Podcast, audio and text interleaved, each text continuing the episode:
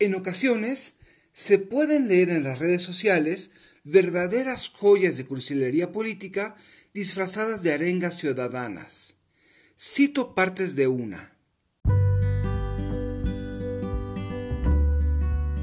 Un seguidor de Morena me preguntó que si nosotros queríamos que volviera el PRIAN con toda su corrupción nuevamente al poder, y mi respuesta fue la siguiente.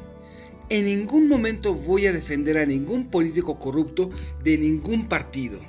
Sin embargo, ahora son la única opción que tenemos para que no desaparezca el país de todos y se convierta en el país de un solo hombre.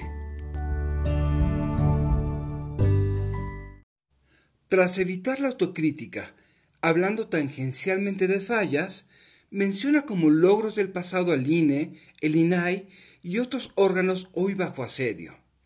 Y tras amenazarnos con lo que viviríamos si Morena vuelve a ganar, cierra con una arenga. Esta no es una lucha de partidos políticos, esta es una lucha por nuestra libertad. Libertad para denunciar corrupción, libertad para educar a hijos y nietos. La lucha es entre los que amamos a México contra los que aman a López nada más. Ya, fuera música. Asumiendo que de verdad se desatarían los cuatro jinetes del apocalipsis, ¿de verdad no tenemos de otra?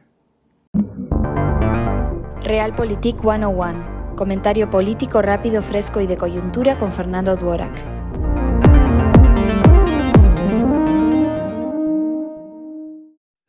Dejemos a un lado la discusión sobre si caeremos en el totalitarismo en lugar del deterioro institucional que honestamente es resultado de sexenios de malos diseños, falta de mecanismos de rendición de cuentas y pésima comunicación de quienes hoy están en la oposición. ¿De verdad es creíble que nos sacaran de este caos quienes nos metieron ahí, sea por acto, omisión o complicidad? Viéndolo con cinismo, tanto el gobierno como la oposición recurren a un lenguaje religioso. Para el primero, la historia culminará con la cuarta transformación. Y el segundo nos amenaza con eternos tormentos si no retomamos un proyecto que fracasó en 2018 con todo y sus capitanes. ¿Cuál es el problema de creer que nos salvarán los políticos de siempre?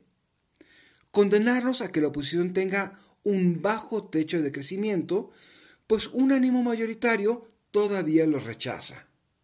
Además, al parecer les preocupa más administrar derrotas, mientras puedan seguir lucrando con las franquicias políticas, en lugar de renovar sus partidos con nuevas generaciones e ideas nuevas y perder el control. ¿Estoy llamando a no votar?